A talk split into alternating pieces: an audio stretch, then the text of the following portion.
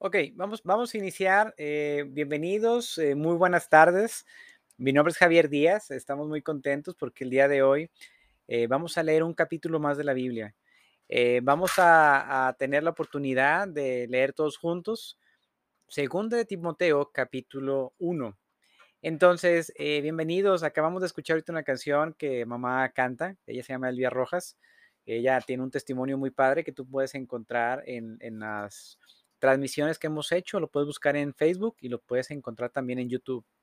Eh, se llama como testimonio Elvia Rojas. Eh, pues bueno, muy buenas tardes a todos, bienvenidos a este canal de Conociendo a Dios. Eh, mi esposa el día de hoy estaba un poco ocupada, no, pudo acompañarnos el día de hoy, pero más tarde se incorpora si, si pudo, si llega a tiempo. Y si no, pues aquí estamos listos para darle con todo con este devocional. Y algo muy padre que, que, pude, que, pudo que pudo descubrir, digo, ahora que estamos leyendo esto. Yo pensaba que la carta de segunda de Timoteo, Pablo la había escrito después, inmediatamente de que había terminado la primera carta. Pero no, resulta que pasaron un par de años en la que Pablo escribe una segunda carta a Timoteo. Y esto lo vamos a, poder encontrar con la lectura que vamos a hacer el día de hoy. Entonces, antes de iniciar, quiero tener una pequeña oración para que el Señor prepare sus corazones, para que la palabra que vamos a leer el día de hoy llegue con poder, llegue con, llegue con mucho discernimiento y pues podamos recibirla de la mejor manera. ¿Ok? Padre Santo, te damos tantas gracias por este día, gracias por la oportunidad que nos has dado de llegar a este tiempo, Señor, para conocer tu palabra, llegar a este tiempo, Señor, donde podemos juntarnos, Padre, aunque sea virtualmente. Te pido que preparen nuestros corazones, Señor, que hables a través de mi boca, Señor, y que todo lo que tú has preparado, Señor, para el día de hoy, Señor, que fue un libro que se escribió hace más de dos mil años, Señor, tu palabra sigue siendo viva, Señor. Padre, te pido por cada persona que está viendo este material, que lo está escuchando, y que podamos disfrutarlo, Señor, y comprenderlo de la mejor manera, Señor. Te lo pido, Jesús, en tu santo nombre. Amén. Pues muy bien. Ok, quiero darte un marco histórico de lo que nos dice eh, Segunda de Timoteo. Y segunda de Timoteo, aquí nos está diciendo que Pablo estaba prácticamente solo en la cárcel. Solo Lucas estaba con él. Pablo escribió esta carta para pasarle la antorcha a la nueva generación de líderes de la iglesia. Y en este caso, Timoteo era un joven que estaba escuchando el mensaje que Pablo estaba dando y esa, esa, esa era la nueva generación que Pablo estaba preparando. Recordemos que Pablo fue encarcelado pero después fue libre, pero nuevamente lo encarcelaron. Y en este último encarcelamiento que él estuvo fue cuando él fue ejecutado y falleció. Pero pues bueno, vamos a, continuar con esta primera lectura del capítulo de Segunda de Timoteo, capítulo 1. Eh, aquí Patricio, nuestro productor, les va a poner la pantalla, eh, la Biblia, y nos, bueno, a la gente que está en Instagram, ¿también les aparece? Ok. Bueno, a la gente de Facebook, a la gente de Instagram, digo de, YouTube, les aparece ahí la, la, Biblia. Estamos utilizando la nueva traducción viviente, que es una versión mucho más entendible. Eh, si tú tienes otra Biblia, la puedes abrir y podemos leerla juntos. ¿Ok? Entonces vamos, vamos a iniciar. Vamos a encontrar cosas tan, tan preciosas y cosas tan, tan prácticas que nos van a ayudar a entender el día de hoy qué onda. Y dice, eh, en, la, Biblia nos pone un título y nos pone fundamentos del servicio cristiano. Y son los saludos de Pablo. Dice, yo Pablo, elegido por la voluntad de Dios para ser apóstol de Cristo Jesús, escribo esta carta. Fui enviado para contarles a otros acerca de la vida que Él ha prometido mediante la fe en Cristo Jesús. Le escribo a Timoteo, mi querido hijo que Dios Padre y Cristo Jesús, nuestro Señor, te den gracia y misericordia, misericordia y paz, animada a ser fiel. Y aquí lo, interesante es que podemos ver cómo Pablo se expresa de Timoteo. Le dice, le escribo a Timoteo, mi querido hijo. Aunque Timoteo no era un hijo precisamente de Pablo, pero era un hijo espiritual y había un amor tan grande de Pablo hacia Timoteo y de Timoteo hacia Pablo. De hecho, ahorita vamos a ver ciertas características de este amor que se tenía Pablo y Timoteo. También es, es algo como parte del marco histórico, quiero comentarte que esta carta tiene un tono sombrío. Pablo estaba preso nuevamente en la cárcel de Roma y sabía que iba a morir pronto. A diferencia de la primera vez que estuvo encarcelado en Roma, cuando estaba bajo arresto domiciliario y podía seguir enseñando, esta vez probablemente estaba encarcelado en un frío calabozo esperando la muerte. Esta carta fue escrita alrededor del 66 o 67 después de Cristo y contiene las últimas palabras escritas de Pablo en la Biblia. De hecho, por lo que podemos ahorita leer, eh, segunda de Timoteo son las últimas, eh, la última carta que escribió Pablo cuando él estaba vivo. La primera ocasión que Pablo estuvo en la cárcel tenía muchas facilidades, la gente iba con él, le daban de comida, enseñaba a más personas, pero en la segunda ocasión que él estuvo en la cárcel, pues literalmente ya estaba en un calabozo, ya estaba en un punto como un preso cualquiera, ya no tenía los beneficios que tenía en, la primera ocasión y en esta ocasión ya Pablo la estaba viendo duras, ya, no, ya estaba eh, literalmente preso en todos los sentidos de la palabra. Pero aún estando Pablo en esa situación, Pablo le estaba dando la estafeta a Timoteo y dándole esos tips y dándole esos ah, consejos para que él continuara, como decía, como les comentaba ahorita, en esta nueva generación de creyentes.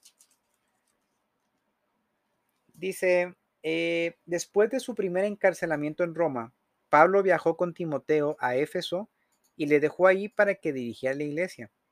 Pablo le escribió esta segunda carta a Timoteo de dos a cuatro años después de la primera carta, que era lo que te comentaba al principio.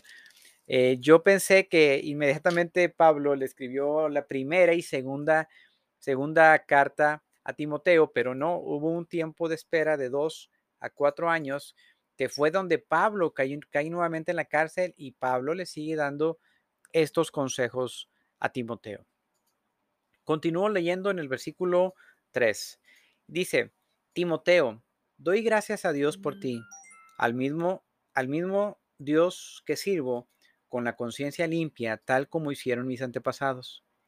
Día y noche te recuerdo constantemente en mis oraciones. Tengo muchos deseos de volver a verte, porque no me olvido de tus lágrimas cuando nos separamos, y me llenaré de alegría cuando estemos juntos otra vez. Si te fijas en estas frases o en este versículo 3, podemos encontrar el amor y las características que Pablo extrañaba a Timoteo. Pablo le dice, día y noche recuerdo constantemente en mis oraciones. Tengo tantos deseos de volver a verte y no olvido las lágrimas que derramamos cuando nos alejamos. Y a veces las despedidas son tristes, a veces las despedidas son sabemos que nos vamos a volver a ver, pero hay un sentimiento de que si se va a ir es hay tristeza porque no queremos que la persona se vaya. Entonces aquí Pablo le estaba demostrando cuánto, con cuánto los, lo, amaba y cuánto lo extrañaba. Sigo leyendo en el versículo, el versículo 4 dice, tengo muchos deseos de volverte a ver, porque no me olvido de tus lágrimas cuando nos separamos, y me llenaré de alegría cuando estemos juntos otra vez. Me acuerdo de tu fe sincera, pues tú tienes la misma fe de la que primero estuvieron llenas tu abuela Loida y tu madre Unice. Y sé que esta fe es firme, está firme en ti. Por esta razón te recuerdo que avives el fuego del espíritu, el, fuego del don espiritual que Dios te dio cuando te impuso en mis manos. Pues Dios no nos ha dado un espíritu de temor y timidez, sino de poder, amor y autodisciplina. Y aquí quiero comentarte algo bien, bien, bien importante, que aquí Pablo está elogiando la fe que tenía Timoteo, pero podemos encontrar en este versículo que dice que Timoteo tenía la misma fe que, tuvo su abuela y tuvo su madre. Y aquí la pregunta que te puedo hacer, ¿cómo crees tú que Pablo llegó a esa fe? De, perdón, que Timoteo llegó a esa fe que tenía en ese momento. Porque esa fe Timoteo la aprendió de su abuela. Porque esa fe Timoteo la aprendió de su mamá. Esa fe que Timoteo, eh, cuando escuchó a Pablo, dijo, él realmente conoce la palabra y pudo eh, Timoteo identificar claramente lo que estaba aprendiendo a través de todo lo que Pablo le estaba diciendo. Necesitamos nosotros como padres estar atrás de nuestros hijos, enseñándoles la lectura de la Biblia. De hecho, me tocó ver una predicación que decía, ¿por qué batallo para leer la Biblia? Y aquí es muy sencillo. Aquí podemos ver a la abuelita de Timoteo, podemos ver a la mamá de Timoteo enseñándole la fe en la que ellas estaban creyendo. Y al enseñarles esa fe, precisamente tuvieron que llevar a Timoteo a platicarle la historia del Antiguo Testamento, a platicarle que tenía que leer la Biblia, a platicarle y enseñarle tantas cosas que podemos encontrar en la Biblia. Si esa tarea no la hubiera hecho la abuelita y la mamá sobre Timoteo, ¿tú crees que Timoteo iba a tener el conocimiento de esa fe como Pablo lo menciona en este momento? Pues no, ¿verdad? Necesitamos nosotros como padres, como, como tíos o como personas, inculcar esa fe, inculcar ese hábito, inculcar esa, esa, esa necesidad de conocer la palabra del Señor para que podamos nosotros conocer y tener esa fe que necesitamos. Dice la palabra, instruye al niño en su camino y aun cuando fuera grande no se apartará de él. Y a veces tristemente nuestra sociedad, nuestra cultura nos dice que con solo bautizar a nuestros hijos de pequeño ya cumplimos con nuestro trabajo. Y no es cierto. Nuestro trabajo inicia con nosotros desde que nuestros hijos están viendo que si nosotros leemos o no leemos la Biblia, si vamos o no vamos a la iglesia, si los consejos que le damos son base a la palabra del Señor o base a lo que nos dice este mundo. Nuestros hijos son esponjas, nuestros hijos van a aprender todo lo que nosotros les enseñamos. Si no les estamos enseñando correctamente, entonces ellos van a saber exactamente lo mismo que nosotros le estamos enseñando y eso significa que no les estamos enseñando a conocer de Dios. En Oseas 4:6 la Biblia dice que Jesús, que Dios le dijo al pueblo de Israel, mi pueblo ha sido destruido por falta de conocimiento. Y el conocimiento que está hablando Dios es el conocimiento de Él. Y lo triste de ese versículo es que dice, que dice, por lo tanto, yo me olvidaré de tus hijos. Eh, o sea, y, cuando no conocemos del Señor, el Señor dice, ok, no quieres conocer de mí, no pasa nada. Entonces me olvido de ti y me voy a olvidar de tus hijos. Y aquí la, la, el, el hilo negro es por qué Dios se va a olvidar de sus hijos.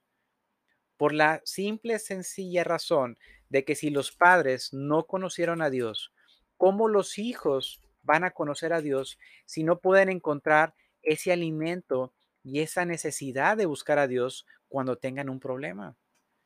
Ahora puedo entender yo por qué Dios sabía que esa decisión que sus padres tuvieron de no buscar el conocimiento de Dios iba a afectar a sus hijos. Porque nosotros enseñamos a nuestros hijos a creer en un Dios, pero si no lo hacemos de la manera correcta, entonces ellos van a conocer a otra persona o van a conocer otro tipo de Dios que no es el Dios que viene en la Biblia. Entonces, aquí es bien importante que aprendamos esto que Pablo está elogiando en Timoteo. Pero eso Pablo que elogia lo hace porque su abuela y su mamá de Timoteo lo impulsaron a llevarlo a ese conocimiento de la palabra porque desde pequeño a él lo estaban enseñando. En el versículo 7, Pablo menciona tres cualidades que distinguen a un líder cristiano efectivo. El poder, el amor y la autodisciplina. Nosotros tenemos a nuestra disposición porque el Espíritu Santo vive en nosotros. Nosotros debemos de obedecer la dirección del Espíritu Santo cada día para que su vida refleje estas cualidades plenamente. Y es algo tan interesante, es algo tan hermoso, es algo tan bello que, que nosotros tenemos ese as bajo la manga y ese as bajo la manga es el Espíritu Santo.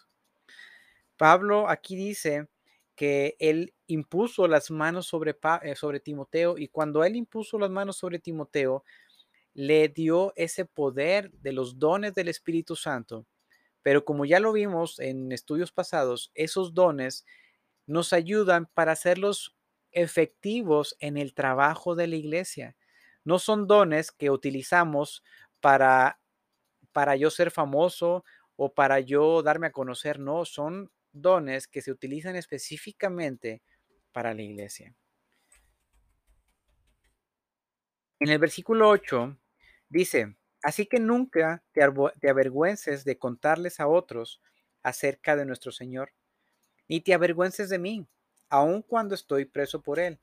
Con las fuerzas que Dios te ha dado, prepárate para sufrir conmigo la buena noticia, pues Dios nos salvó y nos llamó para vivir una vida santa el viernes pasado o este viernes les platicamos mi esposa y yo acerca del tema de matrimonios.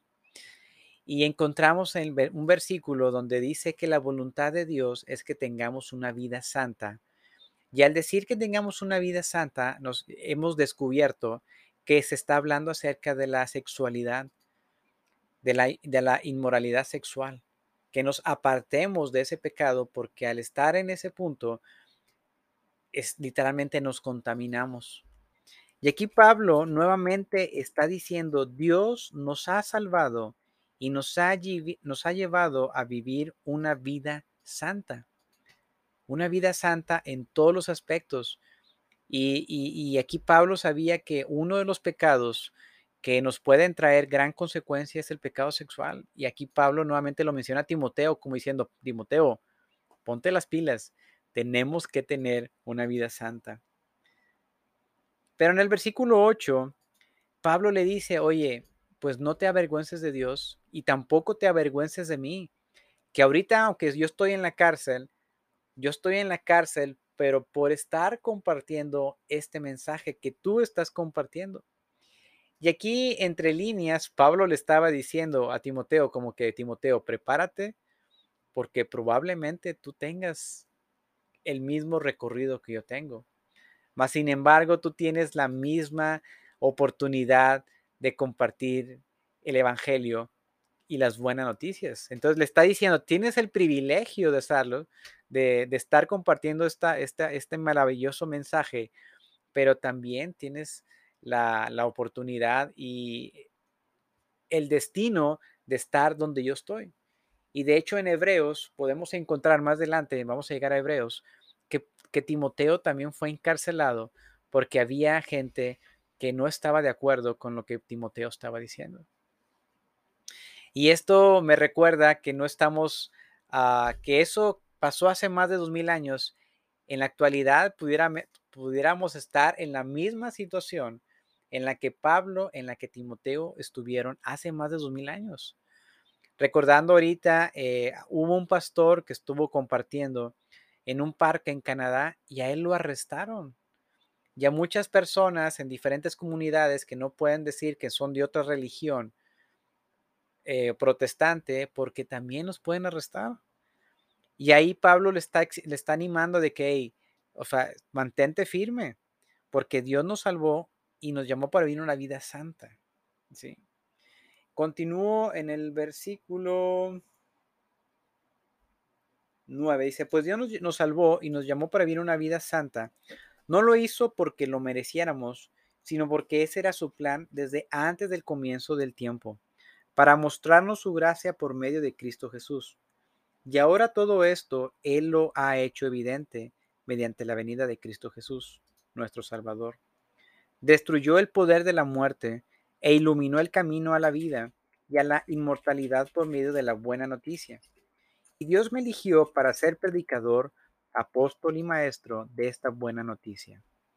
Por eso estoy sufriendo aquí en prisión, pero no me avergüenzo de ello, porque yo sé en quién he puesto mi confianza y estoy seguro de que Él es capaz de guardar lo que he confiado hasta el día de su regreso. Aférrate al modelo de la santa enseñanza que aprendiste de mí, un modelo formado por la fe, el amor que tienes en Cristo Jesús. Mediante el poder del Espíritu Santo, quien vive en nosotros, guarda con sumo cuidado la preciosa verdad que se te confió.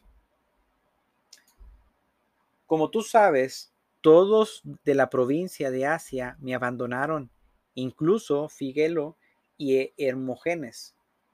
Que el Señor muestre su bondad especial con Onesíforo y toda su familia, porque Él me visitó muchas veces y me dio ánimo.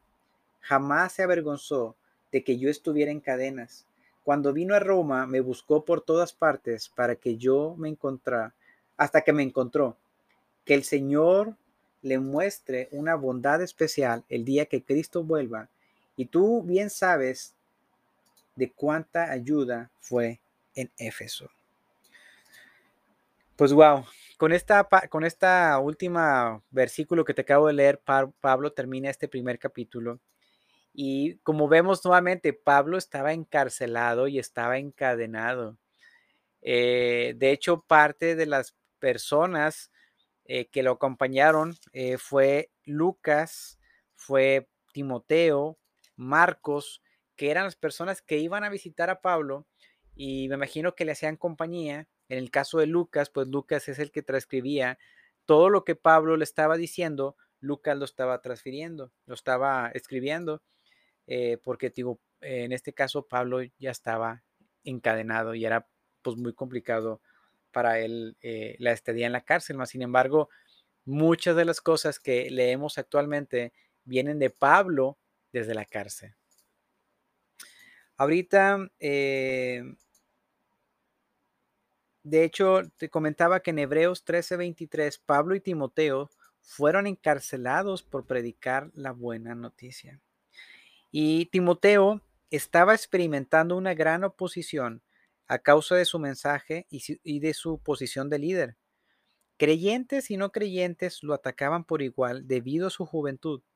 Su asociación con Pablo y su liderazgo, por eso fue que Pablo lo alentó a que se mantuviera firme. Cuando permitimos que la gente nos intimide, perdemos nuestra efectividad en la obra de Dios. El poder del Espíritu Santo puede ayudarnos a vencer el temor de lo que otros pueden decir o hacernos. Así podemos continuar trabajando para Dios. Platicando con alguien esta semana me, platicaba que, que literalmente a veces nuestras creencias nos hacen ir contra la corriente. Y es cierto, podemos ir, ir, ir, en contra la corriente cuando pensamos diferentes a otras personas. Y no es que pensemos diferentes a otras personas, sino que estamos creyendo lo que dice la Biblia. Y para mí, la verdad es, ha sido muy triste que en estos años que yo he regresado, porque te digo, yo llevo mucho tiempo de ser creyente, pero van cuatro o cinco años que yo me puse las pilas nuevamente y me puse a leer la Biblia y puse a, conocer a Dios, pero en mis primeros 15 años, ha de cuenta que yo iba a la, a la iglesia, nomás como un requisito y ya. Y ahora que he estado leyendo la Biblia, ahora que he estado eh, discipulándome, ahora que he aprendido, investigado más acerca de la palabra del Señor, he aprendido tantas cosas. Y ese aprendido tantas cosas me ha acercado a personas que han tenido eh, desafortunadamente pasado por situaciones y es ahí donde nosotros podemos dar de gracia lo que hemos recibido de gracia. Y en ese tiempo la pregunta obligada que, me gusta hacerles, pero es para confrontarlos, para que se den cuenta de su estatus. Y yo les pregunto, ¿cuándo fue la última vez que leíste la Biblia? ¿O cuándo fue la última vez que fuiste a la iglesia? ¿O cuándo fue la última vez que sentiste la presencia de Dios? Y es ahí donde nos damos cuenta que vivimos una vida de acuerdo a una vida del mundo, una vida alejados de Dios, donde, el, o sea, donde la ecuación de nuestra vida, Dios no aparece. Y eso pasa mucho, por ejemplo, como el ejemplo que te comentaba, mucha gente que dice, ah, a mi hijo ya lo bauticé, ya le hice la primera comunión, y se olvidan de instruir al niño, se olvidan de, de educar al niño, se olvidan porque a veces pensamos que con esas cosas ya exentamos y ya no tenemos que hacer nada más. Mas, sin embargo, en este capítulo hemos aprendido que la abuela de Timoteo, la mamá de Timoteo, estuvieron trabajando en la juventud de Timoteo, a la corta edad, enseñándoles y enseñándoles y enseñándoles cómo era Dios. De tal manera que Timoteo se enamoró y ahora buscaba de la Biblia, buscaba los escritos, buscaba los manuscritos. Y cuando escuchó hablar a, a Pablo, hubo un clic, o sea, hubo como que esa química, como que, wow, o sea, todo lo que he escuchado, todo lo que he leído, lo que Pablo me está diciendo es cierto porque él vio al Mesías y pudo entender la buena obra y es así como Timoteo fue una pieza clave en esta nueva generación para que el mensaje llegue a nosotros. Timoteo fue perseguido, Timoteo era joven y aún la misma gente a la cual estaba compartiendo se le estaba poniendo encima porque él era más joven que estas personas. De tal manera que decía Pablo, decía Timoteo, Pablo se dio cuenta de que lo estaban atacando creyentes, no creyentes, por su, por su misma juventud. Pero esa juventud, en más que valerle en contra, le ayudó porque él desde pequeño conocía la escritura. Ahorita mi trabajo como padre, yo tengo dos varones, es pónganse a leer la Biblia, hagan su devocional, hagan lo que es necesario que aprendan en este momento. Porque si no aprenden ahorita lo que tienen que aprender, van a pasar los años y ellos en vez de buscar a Dios, van a buscar otras cosas, van a buscar otros proveedores, van a buscar otras personas. Y es lo que es lo que no queremos que esa esa esa palabra que viene en la Biblia, que por falta de su conocimiento el pueblo fue destruido. No queremos que nuestras vidas sean destruidas, sino queremos una vida eterna.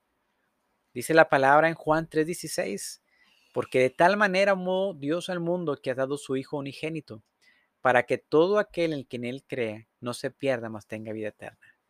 Entonces, yo creo en, ese, en Jesús, creo en su sacrificio, creo que ese sacrificio nos restauró y ahora somos hijos de Dios. Pero la Biblia dice que también somos enemigos de Dios al no tener una relación correcta con Él. Entonces yo tengo que enseñar a mis hijos a que crean en el Señor Jesucristo. La Biblia dice que Jesús es el camino, la verdad y la vida, y que nadie llega al Padre sino por Él. Y también dice la palabra que Jesús es, el único mediador entre Dios y los hombres. Entonces tengo que enseñarles a que conozcan a Jesús para que puedan tener acceso directamente con el Padre, con nuestro Dios. Entonces, eso es lo que tenemos que hacer nosotros. Eso fue lo que hizo eh, la abuelita y la mamá de Timoteo. Y eso es algo que tú que estás viendo este video, que tú que estás escuchando este audio, podamos, podamos entender. Entonces, a la gente de Spotify, te invitamos a que busques más de Dios. Te mandamos un fuerte abrazo y te invitamos a que sigas escuchando más audios de Conociendo a Dios.